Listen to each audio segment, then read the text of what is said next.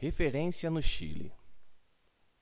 Desde a Copa da Suécia, Pelé tinha conquistado um título brasileiro, dois paulistas e um torneio Rio-São Paulo. Quando chegou ao Chile, sua fama já se espalhava por vários países, pois desde 59 o Santos excursionava regularmente pelas Américas e Europa. Mais forte, mais experiente, o atleta de 21 anos agora podia também arrancar da intermediária em direção ao gol, como mostraria na estreia brasileira frente ao México.